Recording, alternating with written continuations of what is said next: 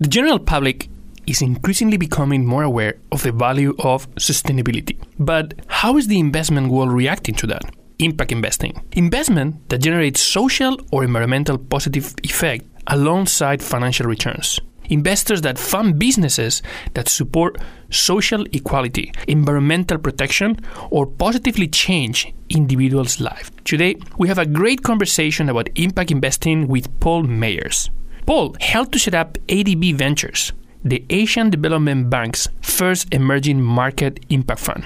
Paul is also a serial entrepreneur and an Asian digital veteran that has helped to build Asia's startup ecosystem over the past 25 years. Paul explains what impact investing specifically means in an emerging markets context and extends the conversation to how the current COVID 19 outbreak will make a difference in the ecosystem. He also introduces several startup cases to illustrate what impact investors are looking at when making decisions. Finally, we'll dig deeper into gender equality and the organizations that are supporting female entrepreneurs across Asia. This is Oscar Ramos. Let's save the world together by investing in or running sustainable startups. They don't think about their customer. They don't even know who their customer is. How can women actually support each other? Blockchain is essentially a very fancy database. You can do it now with what is existing today. In China, it was a crazy thing. You know? Mobile, mobile, mobile, mobile internet, mobile app. There was never lack of data in China. It was more of people who knows how to use data. It strikes me as the lack of awareness of what it means to do an exit. You're listening to the China Startup Pulse, your looking glass into the Chinese investment and startup ecosystem from the movers and makers themselves. Please don't forget to share and comment on whatever platform you use to listen to this podcast. So, Paul, it would be great to learn more about impact investing in your opinion, but I really would like to hear that from an emerging market perspective. Like uh, almost right now, in every single conference that I participate anywhere, there's always a section for impact investing. But in most cases, this is really something that is uh, evaluated and presented without ever considering emerging markets as a source of differential technology and sustainable business models. Okay. How one views impact investing is very much dependent on where you are. Sustainable development goal for access to clean water means very different things if you're in the US or Canada or whether you're in Bangladesh. Okay. So, same with access to food or education or gender equality. Any of the SDGs are very dependent on where you are as sort of how that affects you. So, in terms of the specific SDGs and impact verticals, technology impact verticals for this part of the world, Southeast Asia, I see food and water topping the list. Whether it's uh, food production, and vast majority of farms are family farms in this part of the world. If there's a way to uh, enhance yield or get more of the food to the marketplace rather than what's called spillage, where up to 30% of, of food doesn't make it from the field to the marketplace. If there's a better way to distribute using technology or uh, logistics, that would be great. Uh, it benefits everybody both the farmer and the people who need the food. Obviously, clean potable water is another one. Uh, it's a very big problem, both access to water and then access to clean water. How can we do that? How can we take make polluted water a less polluted and b um, you know make it drinkable? What can be done on those fronts? Those are huge. Other areas are generation of clean power. Let's say whether it's solar or wind or water. You know, there are a lot of coal plants still operating in this part of the world, in Southeast Asia. We all pretty much know what the downside of using coal powered plants like. If we can change that, that would be huge. Education, access to education, and uh, we're especially seeing that now with uh, the COVID lockdown, how all of a sudden people are looking at distributed education very, very seriously, where you know, much more seriously than they would have two, three, four months ago. It was a business then, but now it's an essential. I think we'll see more of that. So plenty, plenty of the verticals actually touch folks here, and there are opportunities to make money, certainly. Well, obviously, the fact that every single conference that I'm attending that has a certain size right now has a section for impact investing shows that people uh, knows more about it and there's curiosity about it. But right now, we have also a situation that this COVID 19 lockdown is changing the way we can get access to services, and, and some of the most basic needs are being uh, like clarified. Do you think that this is accelerating the awareness globally for mass public about impact investing and the type of services that are backed by impact investors. So pre COVID 19, I think there was a gl- growing awareness globally of uh, environmental issues, global warming, uh, how that affects crops and food production, how that affects water. We see radical swings in weather. I think for most of us, we are more acutely aware of that now than we were, say, three, four years ago. And I think that's making a difference in impact investing. We see the massive amounts of plastic in the ocean and washing up on shore. I think people, our kids, you know, if you have teenagers or kids at home, they're aware of it, where maybe three, four years ago they weren't as well. I mean, it's being taught in schools. They see it on TV, they see it on the internet. So I think that now there is more of an awareness of it. And how can we as, uh, as humans uh, positively start to make change there that will positively affect things? Post COVID 19, I think that awareness has simply accelerated. I think one of the many things that this virus has taught us is that just simply how interconnected we are and how countries and states and politics really fall by the wayside when it comes to nature and disease like this, right? It doesn't matter if you're in China or Korea or the US or, you know, Bangladesh or Singapore or wherever, you know, this virus is coming and or has already landed there and that resources can be shared and actually need to be shared if we want to get a leg up on this and start to find a prevention and cure and technology that helps people survive and I think we're starting to see that as well, that uh, as different countries start to help each other out, whether it's through donation of masks or ventilators or knowledge or data, we're starting to see that a lot more. And I'm, I am hopeful that out of this pretty horrible virus and these difficult times, that maybe people will start to make those connections more naturally. And that in a way, it's kind of forcing open this window of cooperation that allows us to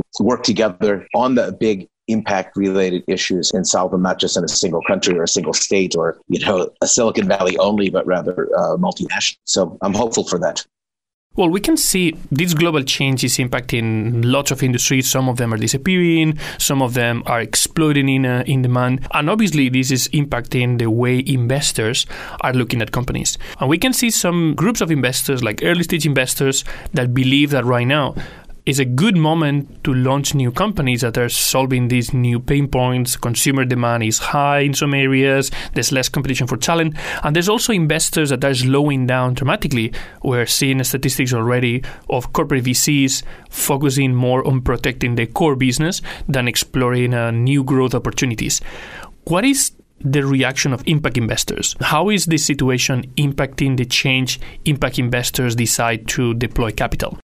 I think there's two parts to this answer. One, I think at least initially, with, with some very notable exceptions, um, most investment activity is on pause right now, especially in early stage companies, which is where I focus on right now. A lot of VCs are, are hitting the pause button and, and just waiting to see what happens. Maybe that's a couple of weeks, maybe that's a couple of months, but I think for the time being, by and large, most early growth stage VCs are waiting to see, keeping their powder dry, as they say, to see what happens. For me personally, though, I am quite optimistic that we will start to see investments in some areas that uh, are becoming uncovered, some impact areas that are being uncovered by COVID nineteen. And you know, first and foremost, obviously, is is distance learning. Right, certainly in most countries in the world, schools are being shut and kids are home. And certainly a, a, large number of households now have access to the internet via phone. And so distance learning is a possibility. There are lots of companies out there doing this. I think there'll be more coming in the future. In terms of food distribution, I think that there's another area that, you know, no, people, some places markets are closed, right? You cannot get to a marketplace. How do you get food? How do you order food? How does it come? Again, you know, using the phone, using internet technology, there's, there's an ability to change how we shop, how we buy. Uh, uh, payments come along with that as well. If you're ordering via your phone, if you're ordering your food via phone, how do you pay for it? How does that system work? I think as we move forward, we start to look at daily activities that are affected directly by COVID 19, we'll find technologies that can help facilitate change and accelerate change in these areas. And uh, those are all great investment opportunities. And in fact, we may not go back to the old way. What we'll see are companies and, and features and, and products that uh, change because of COVID 19 and become investment opportunities of their own that uh, will change how we live. And I'm very optimistic about that, actually. Well, definitely in the startup space, to be active, you need to be optimistic. So we have the investor side and also the entrepreneur side. And uh, on the on the entrepreneur side, right now, a lot of entrepreneurs are thinking about survival and that making sure that they can protect uh, their companies. And those that are um, able to protect their companies, next step for them is going to be trying to think about growth.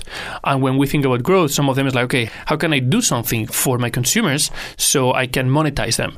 And there's different ways to think about that. You can say, okay, how can I monetize them, or try to think how can I be more helpful, more supporting for uh, for the users that I, I can reach.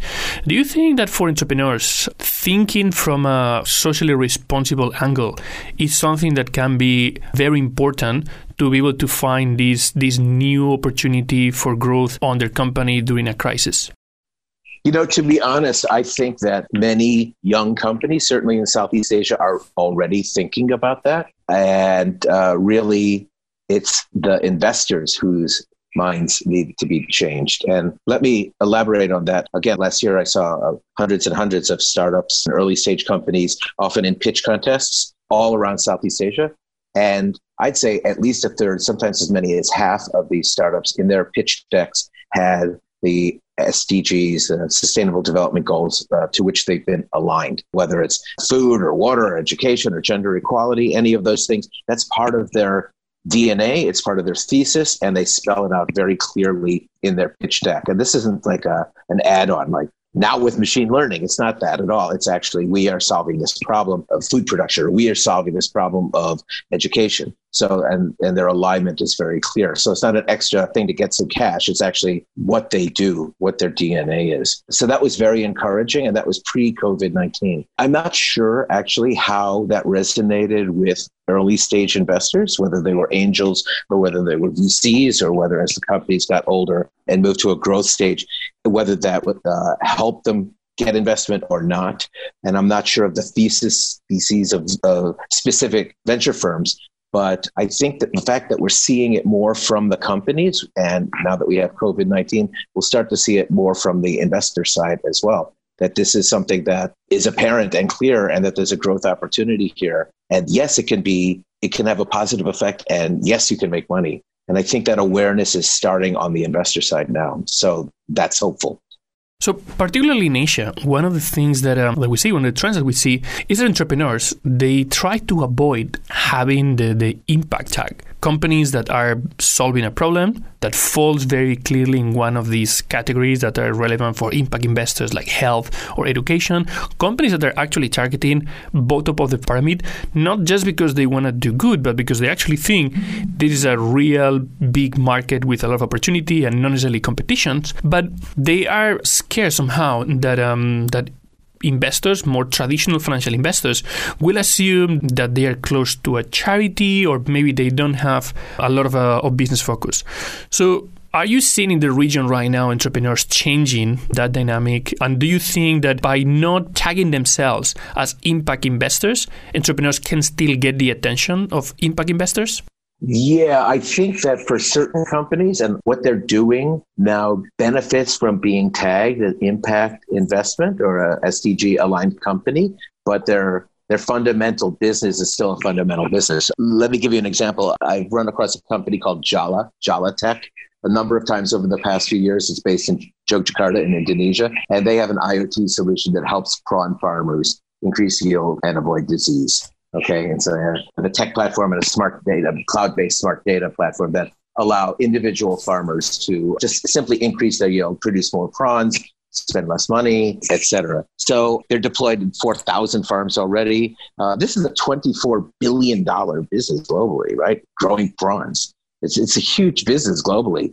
You know, if, if they can help small farmers and small aquaculture plots uh, across Southeast Asia, and they're thousands thousands of them. You know, that's a great thing on many fronts. Is that an impact investment? I would say yes, because it helps food production. Were they aiming to align with an SDG when they got started? I'm pretty sure they, they weren't. You know, another company that I saw that comes out of Myanmar. As you know, Southeast Asia contributes mightily towards uh, waste and plastics in waterways and oceans. A lot of the plastic pollution that hits the Pacific Ocean and the Indian Ocean comes from our backyard here. So there's a company out of Myanmar called RecyGlo. It's a waste management SaaS startup that works with on a B2B basis that works with companies to help sort and recycle their waste. And where uh, large companies may not have a function with that internally, RecyGlo helps them do that and then recycles and uh, often sells waste to specific other local waste recycling or materials based companies.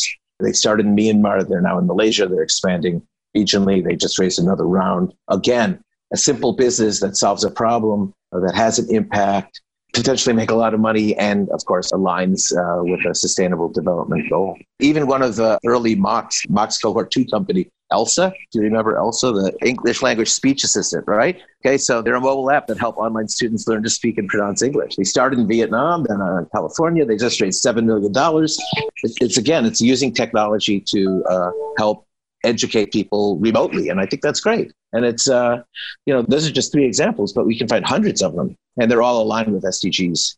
And what I find super interesting from these startups is that all of them startups they have a reason to start here. I mean, these markets were probably were some of the best markets to launch that startup, but the final result is not only an emerging market or an Asia play; it's a potential global play. So there's an opportunity here. Co- yep. Correct. Uh, sorry to interrupt, but I think what I believe, and not all VCs believe this, but I think that certainly in Southeast Asia, um, the companies that are solving local problems first first because they are from those countries and they live those problems and they understand them better than outsiders do. If the local company solves a local problem well, then they can expand and then they can become investable and expand regionally or, or, globally even right but rather than copying something that comes out of the west it's solving a local local issue that impacts everybody in their neighborhood that they know and I think those are the best the best companies now. Maybe we're reaching a new a new level in investment, a, a new phase in investments where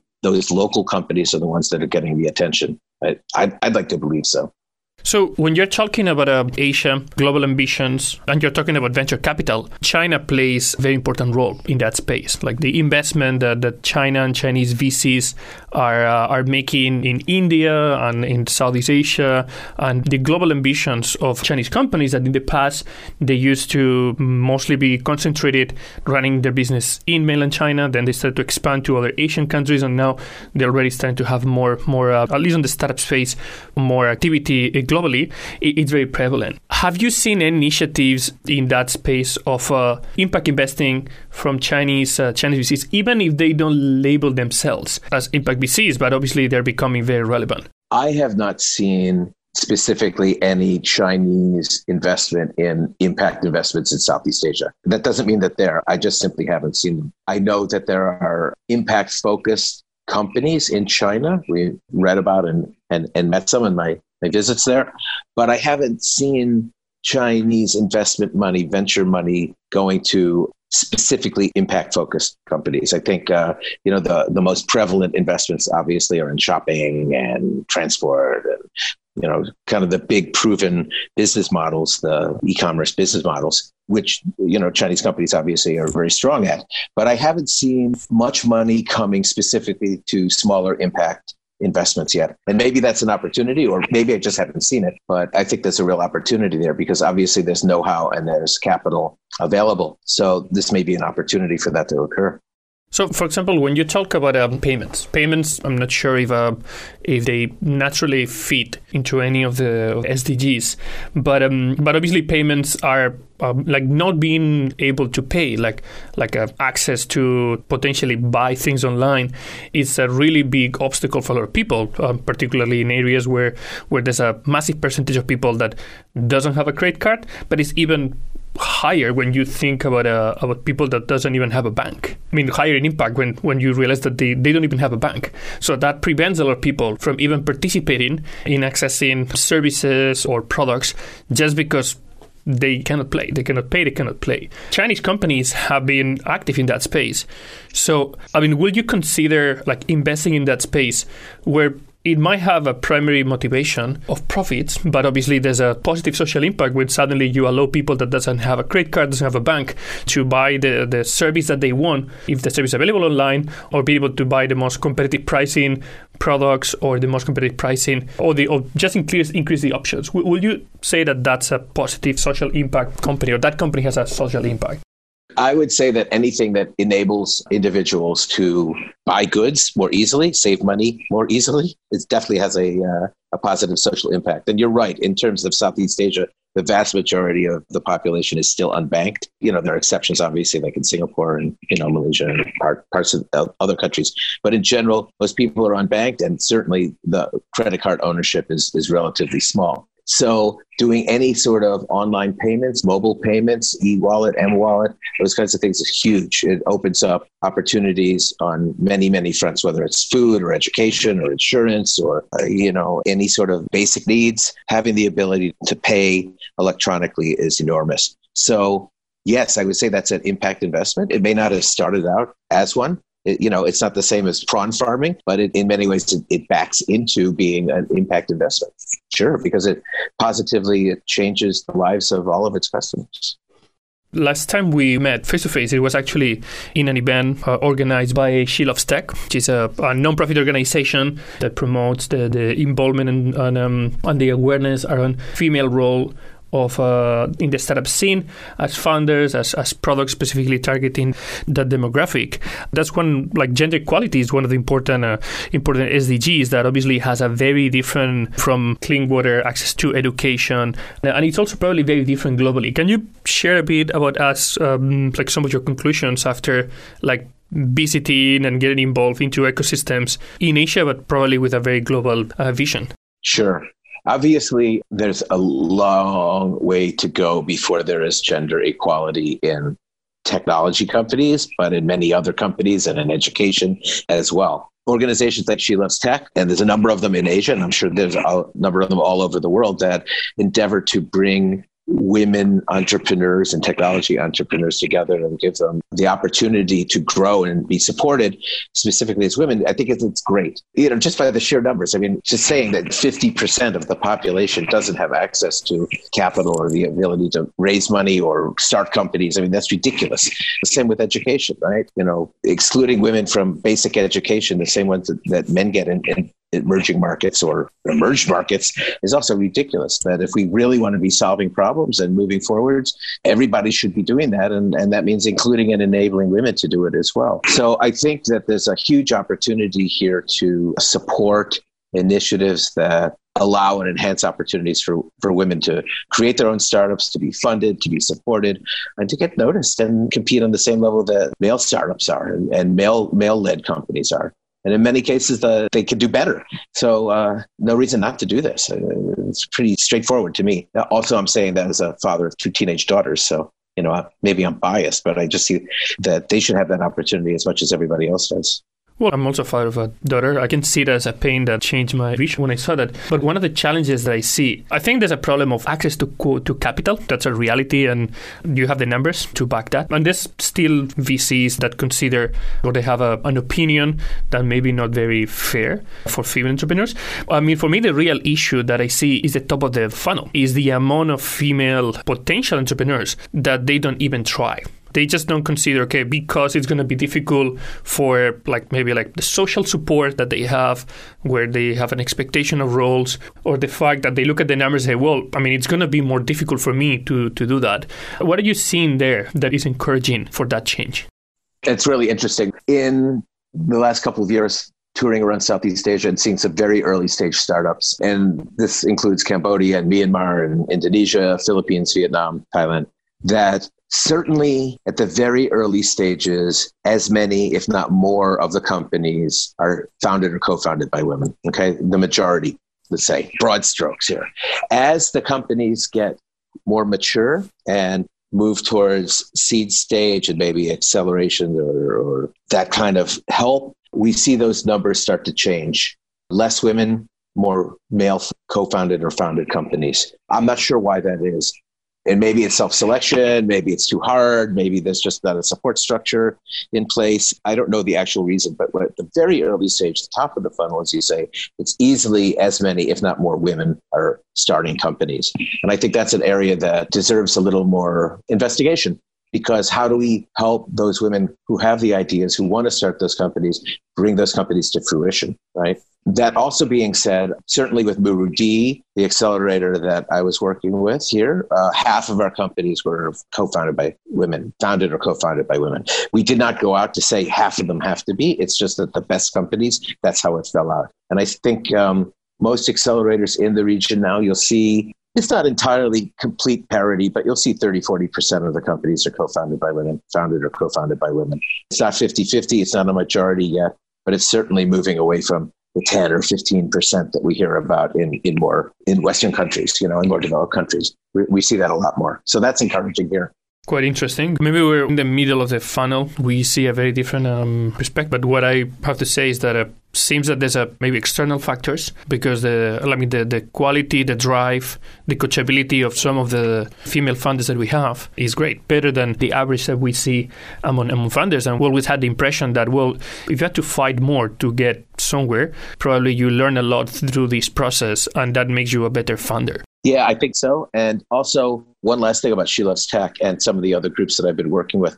She Loves Tech, the winners from the 2022 countries um, that came to Beijing when I saw you last for the finals, these were deep tech companies, okay? These are serious technology companies in, in the biomedical field, in AI, in deep tech, deep learning, all founded by and run by women. You know, any sort of bias that I may have had was blown away by seeing the kinds of companies that these female founders were running. Okay, and that that was very encouraging. For I think even even I carried some bias with me, and this helped me get rid of it. Uh, and I think uh, we should see more of that, and we will as we start to see more and more deep tech companies run and founded by women emerge and be supported by you know funders and investors like us. Paul, thank you very much for sharing. Thank you very much for uh, giving us more understanding of, of, impact investing as a practice and also the situation in Asia and globally. If anybody wants to learn more about this, if there's anything that you want to share with our audience, Sure. Assume that my LinkedIn is a great way to get in touch with me, and we'll share my LinkedIn contact details, I guess, in the in the bio and blurb that goes with this. That would be the best way, and I'm happy to talk to founders and investors both with the caveat that that I'm not investing currently. Uh, don't send me your deck, please. Um, but certainly happy to talk and maybe make some connections for you. I think the, the last thing also that I want to say, uh, besides thanks for the opportunity, and it's always great to work with China Accelerator and all SOSV aligned accelerator programs.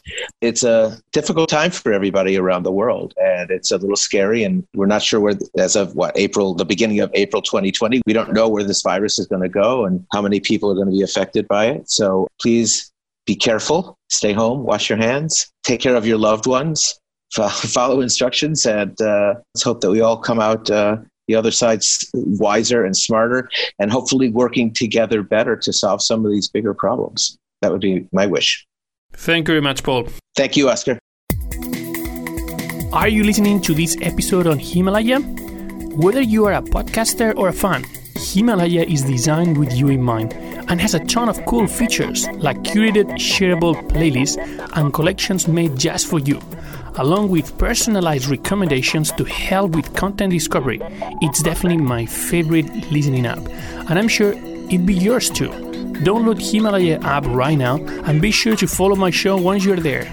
I just want to take a minute to thank our sponsors. China Accelerator is the number one accelerator in Asia. Not only were they the first accelerator in China, but they were the first accelerator in all of Asia. They help companies expand and grow into the China market, and Chinese companies grow into the global market. They're also the only accelerator in Asia to have a unicorn come out of it. To find out more, go to www.chinaaccelerator.com. And thank you to People's Squared, the original and first co working space in China. Based here in Shanghai, it is the ideal place for movers and shakers, teams big and small, to find a place where the entrepreneurial spirit and culture lives to call home. You can find out more by going to people squared.com.